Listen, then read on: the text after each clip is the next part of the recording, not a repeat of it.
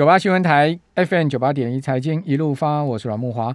哦，金融市场波动性上升的情况之下，哦，投资朋友可以参考着重趋势收益跟保护多重资产收益的策略啊。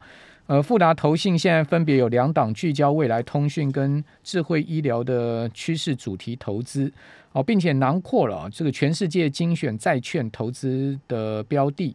哦，有兴趣的听众朋友可以上富达投信的官网来查询啊。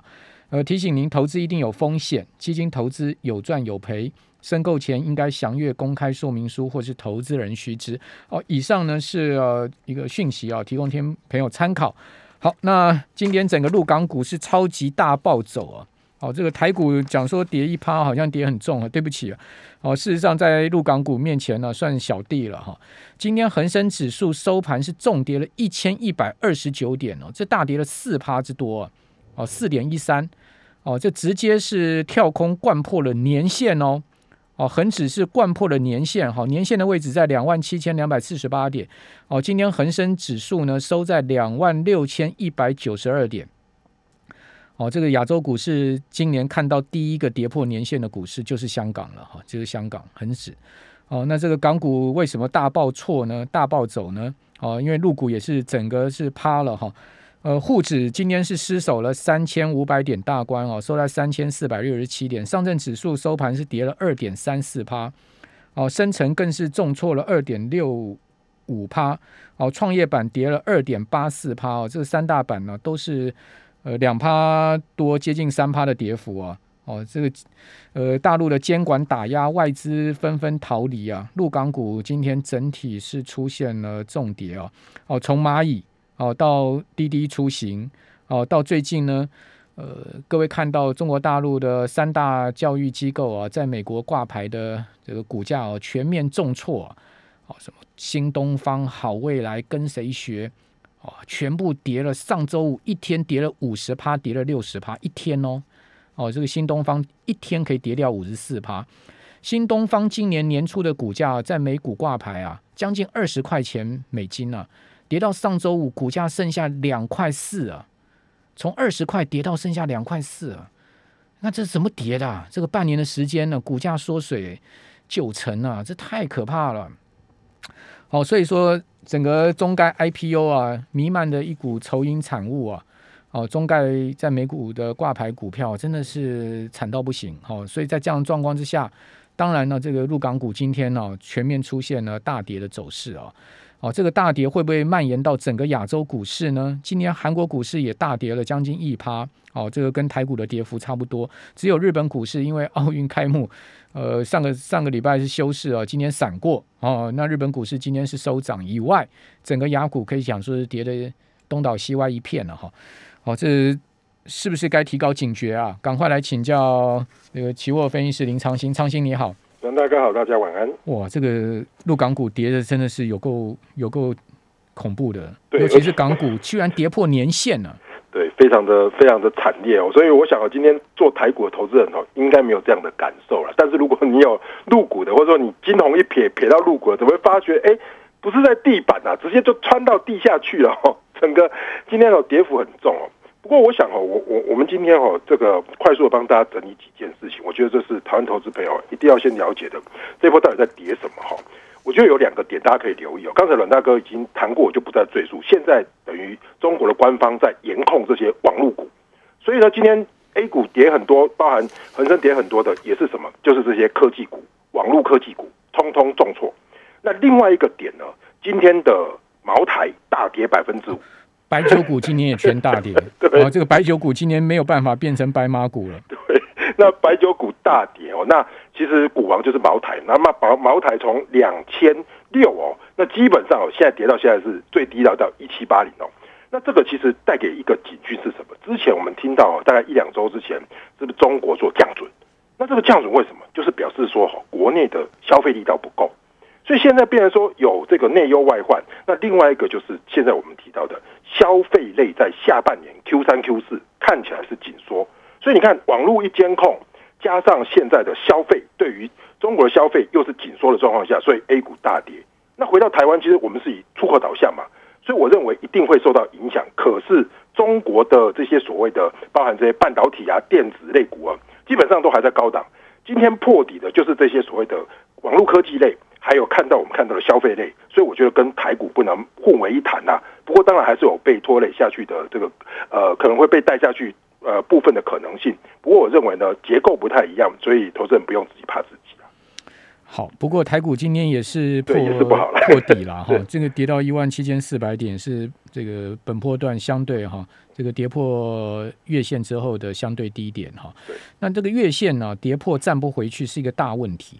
好，因为你看到今天十日线已经下弯穿越月线哦，而且今天这个五日线是持续下弯哦，压抑了这个大盘的 K 线的哈 K 棒哦，所以五日线、十日线哦形成下弯，然后月线现在目前扣底的位置即将是一个上升坡哦，所以等于说呃月线会越扣越高哦。那如果说月线越扣越高，大盘回不到月线之上的话，代表什么？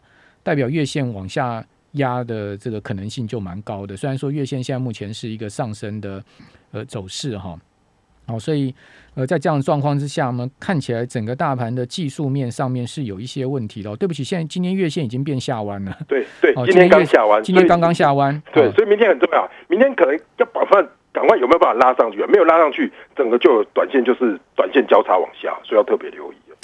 好，那这个今天入股的整体状况哦，我大致跟听众朋友报告一下。刚才谈到这个白酒股啊，因为白酒股向来是入股投资的重心哦。对。今天整个白酒股曾经一度整个板块跌了将近九趴哦。对。哦，那贵州茅台啊，这个跌到今年的新低了哈，这个收盘是跌破一千八百块人民币大关了。哦，贵州茅台这档这个最重量级的股票居然收跌了五趴。哦，那另外呢，五粮液哦，盘中触及跌停了。中场也跌了将近八趴，那水井坊酒鬼呢？这两档白酒股。都跌停，跌停板哦。水井坊酒反酒酒鬼是这两档是跌停哦。山西汾酒跌了九点八趴，好，那这个舍得酒业呢跌了八趴多，金世元也跌了八趴多，哦，口子窖跌了将近八趴，五粮液跌了将近八趴，泸州老窖跌了七点七趴，哦，古井贡酒跌了七点二七趴。哦，这都是这个白酒板块里面的重要股票哈，全部都几乎是躺平了哈。那除了白酒股躺平以外哈，大陆的这个传媒板块啊，跌了五趴多，大众消费板块也跌了五趴多，软饮料也跌了五趴多，化妆品跌了五趴多，整个内需股全面都是大跌，啤酒相关的概念股也跌了五趴多。对，哇，真的是跌到不可思议哈，这样这样的一个重重挫啊。所以说，大家可能要特别留意，说，比如说中国到现在哦，A 股的下半年可能这些消费的力道哦是缩减的。那这样的话，其实在股市上就反映出来了。这个跌的真的有点有点令人忧虑哈。另外，港股的部分呢，因为变成这个外资提款机了，好，你看到这样入股这样跌嘛，这个外资当然提高警觉，就在港股提款嘛。所以我们刚刚讲恒生指数为什么重挫一千一百点？哦，那呃，恒指今天像长实、李嘉诚的股票，还有这个。香港地铁、地港铁哦，那恒隆地产、长江基建哦，这些股票呢，相对比较逆势抗跌，哦，呃，但是呢，其他的股票也是跌的东倒西歪，像阿里巴巴重挫六趴多，腾讯跌了七点七趴，对，哇，这个真的是，所以跟网络中概有关的，通通什么美团啊，通通都是下跌啊，这个无一幸免，就等于说，应该讲恒指科技板块。恒生科技指数整个全面重挫了，对，全面重挫。那这资金就避到像这个什么长实啊这些股票去了，没错。钢铁啊这些股票去了，没错。好，那这个我们常讲唇亡齿寒，唇亡齿寒会不会波及台股？我觉得多少会影响哦。不过如果说大家听起来都很可怕，对不对？我我还是给大家一些。正面的信息呢，就包括这一波在呃入股的这些创业板啊、科创板啊，甚至于 Nasdaq，其实这些所谓跟台股相关的苹果概念啊、太阳能概念哦，这些其实入股其实反而这些没跌到，所以等于是说，对于网络中概，请听清楚，网络中概就网络互联网的去管控，对于消费类的打压，或是呃我们看到营收变差，可是对于科技类股，台湾是出口半导体科技类股的话，基本上美中台。都是还是在稳健往上，所以我认为呢，就算要下来，都还有这个慢慢的这个所谓的往下再反弹的空间，还可以跑得掉，对，还跑得掉，不像陆陆股港股今天跑都跑不掉，那个跑不掉，直接破年线给你，那个真的跑不掉。所以我觉得大家可能还是要提高警觉。不过看来还是在高档还是稍微比较强势一些。哦，这个提高警觉哈。那今年整个除夕行情大变调，这个双金除夕，本来大家都很看好国泰金、富邦金的，是怎么回事呢？双金大贴息啊！这个贴的这个投资人真的是一头雾水哈。另外，呃，本周准备除夕的全全持股全面是弃息卖压哦。你是觉得这个是到底什么状况？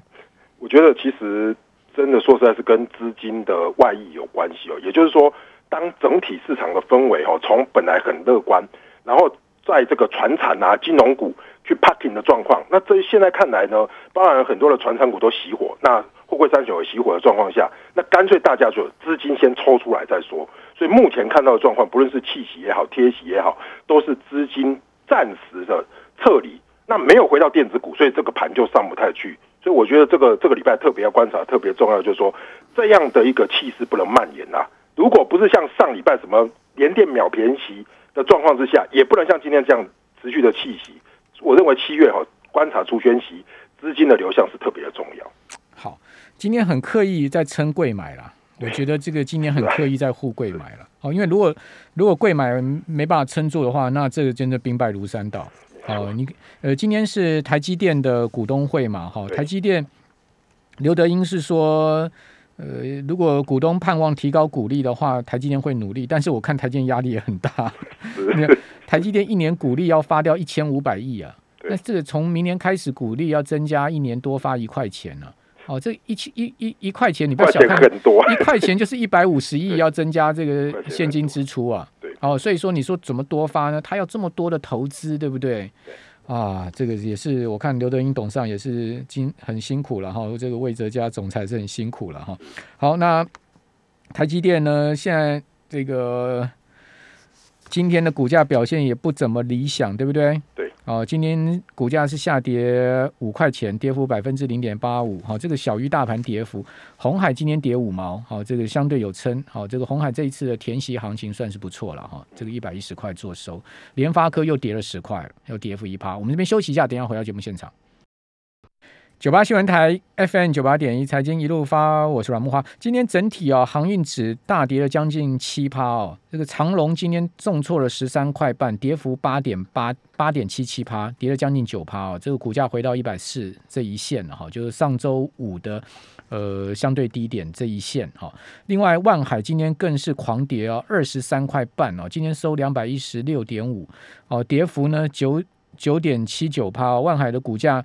呃，今天在尾盘的时候，曾经一度见到跌停板哈，两百一十六块跌停板。今天收盘只差一档跌停了哈。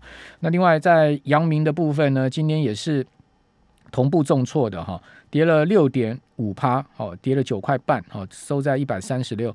这个航运三雄啊，外资啊开始调降平等了。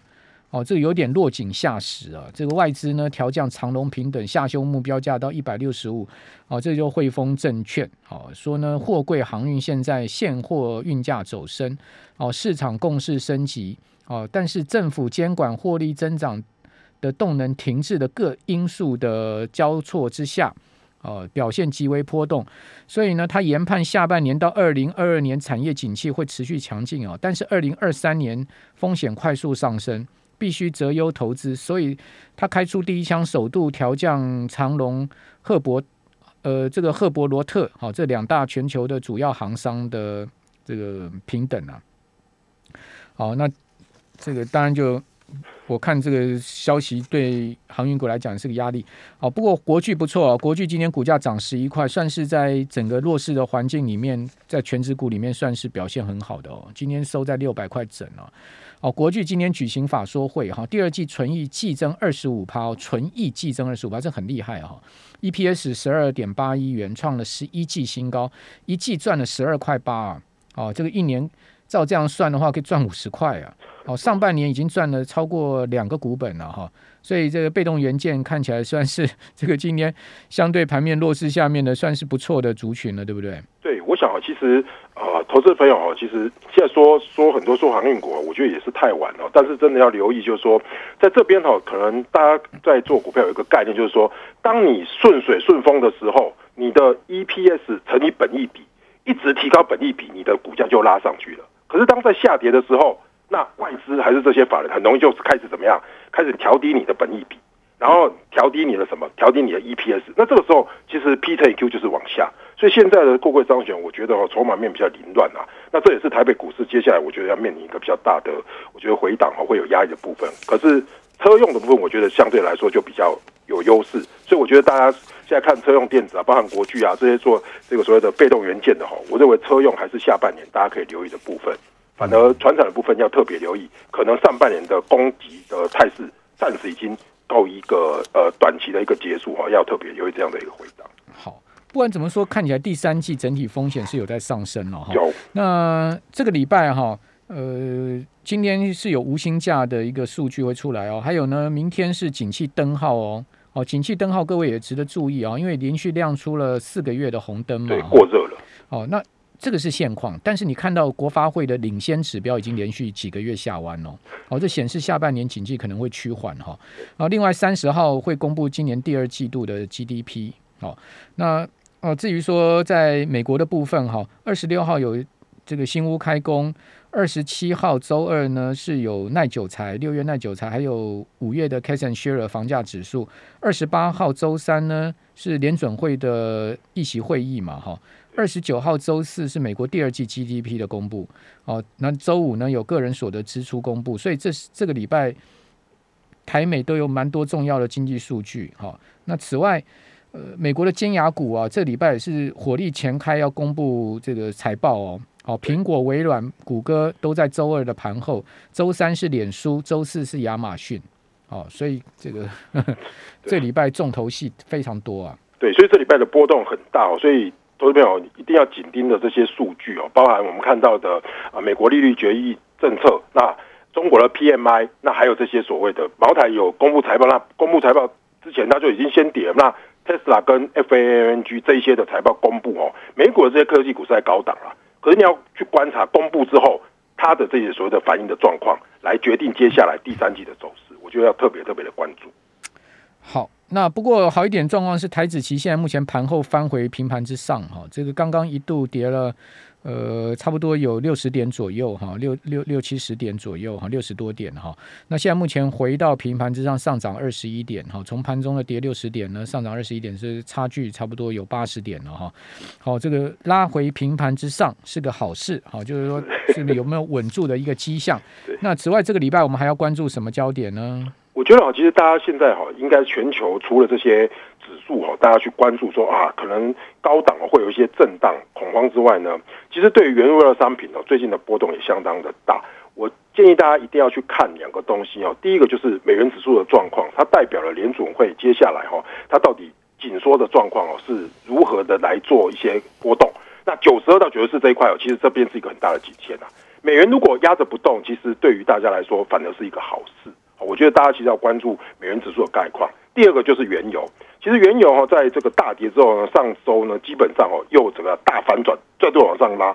那如果原油继续往上走的话，其实对于整个经济体来说，看来下半年是走复苏，而不是走大衰退或者是大萧条。所以在 Q 三哦，供需。状况哦，仍然是吃紧的状况下，我觉得大家好是第一个先看美元指数，第二个看原油，这两个其实攸关于接下来全球经济动向的一个走势，我觉得特别来做这样的关注。好，劳动部今天公布最新的减班休息就无薪假统计哦，这一期实施人数高达四万四千人哦，这是刷新疫情以来的新高，实施加速高达三千六百七十九家哦，创下有统计以来的新高啊。哦，这个刚刚最新的一个数据公布出来啊！哦，这个上期的加速是两千七百零四家，所以大增了。这个呃，差不多有八百家组，八百多家哦。那实施人数从三万两千人左右哈，上升到四万四千人。哦，所以可见呢，这次疫情冲击到内需产业真的相当严重哈。哦，这个主要是内需型的业者受冲击，住宿、餐饮、呃客运、游呃旅游、成衣业、哦批发零售业中的食品、纺织原料的中游跟上游业者也有连带受到影响。然后六都的人数是最多啊，台北市总计有一万人，啊一万零六百七十人是最多啊。呃，当然，因因为台北是主要公司行靠人口集集中的地方啊，也不代表说因为台北这个对了，人口 工作机会多了，对，大概就这样子一个状况嘛。好，那刚刚谈到美元指数，好，美元指数上周全周是升百分之零点二，是连续两周走升，但是感觉起来美元指数有一点上升乏力，耶。对我个人觉得它有点上升乏力。对啊，这这这样其实反而好啊，我觉得如果美元指数一直强，就相对比较危险。可是台币今天还是照照贬啊。对啊，那就是表示说，其实接下来关注就是说，那美元指数如果撑住，那台币贬，那就是表示外资有在汇出嘛。所以外资今天还是一样站在卖方啊。所以，但是哦，我要提醒大家一点哦，今年度看外资不一定是对的。今年度你要跟着投信做，因为哦，今年度台外资大卖台股，大买 A 股，结果其实是有赚啦。可是是它不是跟着趋势是逆势走。所以我觉得大家其实，啊，我觉得在操作上哦，你不要看外资卖就觉得很恐慌了。其实外资是一路卖上来。那 反而投信的话，投信持有的标的比较好的话，你去跟，其实今年投信的绩效比较好。外资它整体 A 股，它今年它主要是一个权重的这个被动式的调整啊。对，台股它卖，它也是因为这个权重的被动式的这个调降嘛。对，哦，所以。隐含的蛮多被动式的资金呢，对，哦，不代表它不代表它是，不代表它主动看好，对，它不代不不不绝对不是代绝对代表它的方向性啊。对，不过刚刚昌行有讲外资的动态，人值得注意，因为去年外资总共卖五千四百亿嘛，对，那今年上半年已经卖了快五千亿了，所以外资是有加速今年卖出的一个力道了，这倒是确实了。那最主要当然还是提提款台积电一档股票，因为我算过台积电提了四十五六万张嘛，大概就三千亿台币了嘛。好，所以这个台积电为什么涨不上去就是这样子嘛？对，因为去年去年有内资力挺啊，今年内资开始对台积电也信心有点动摇了，所以说没有内资力挺，台台积电就有点遇震乏力了。好，那金价今天明显的出现避险的一个上升哦，现在目前黄金现货价是走高大概六块七块哈，来到一千八百零八。那上周金价全周是跌了百分之零点八的幅度，收在一千八百零一。金价怎么看呢？我觉得黄金哦，大家的看法哦，应该要跟这个所谓的比特币啊，跟美元一起来看哦。上个礼拜比特币也是大涨嘛，说阿马总说要用它，所以短期来说，这些所谓的避险货币或是避险的金属呢，会有反弹。可是呢，大家要去看哦，要如果要回到一千九以上哦，那只有一个重点的，就是接下来美元不能再继续强下去。所以如果美元转弱的状况下，黄金比较有机会哦，再去往上再做大幅的突破。那否则呢？短线来说，包含黄金，包含我们看到的比特币呢，其实短线都是在低档做震荡。所以，投资朋友，我觉得哈，你下半年要关注的重点就是说，黄金和比特币对应的这些所谓的美元指数，其实是特别重要。假设美元指数在这边呢，其实是继续往上突破，包含要紧缩的话，那美元可能。接下来转强，那这一些所谓的跟贵金属相关的哈，你可能就是要逢高有逢盘，要获利了结，而不是要持续的买入。不，我看这个原物料行情大概是有有点快玩完了。对，哦，这个呃，油价上周一哦，美油跟布油啊，上周一哦，美油大跌七点五帕，布油跌了六点七五帕，这个分创了十十个月跟十四个月最大的跌幅。但是泉州油价是走高的啊，这个呃，对不起，这个泉州油价是走低。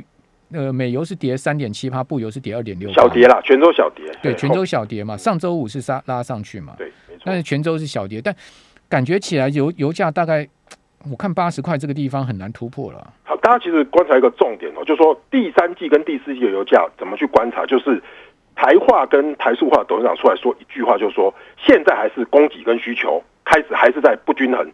一旦到了第四季，美国开始扩产，欧佩克扩产的话，那这个时候就不容易创高，所以大家还是要特别留意。这边可能短线还有高点呐，可是，一旦供给跟需求开始达成均衡的时候，油价可能就是短线就见高点。好，如果油价没行情的话，整个原物料行情就要熄火了。对，没错，龙头哦，这个值得值得注意。非常谢谢林昌。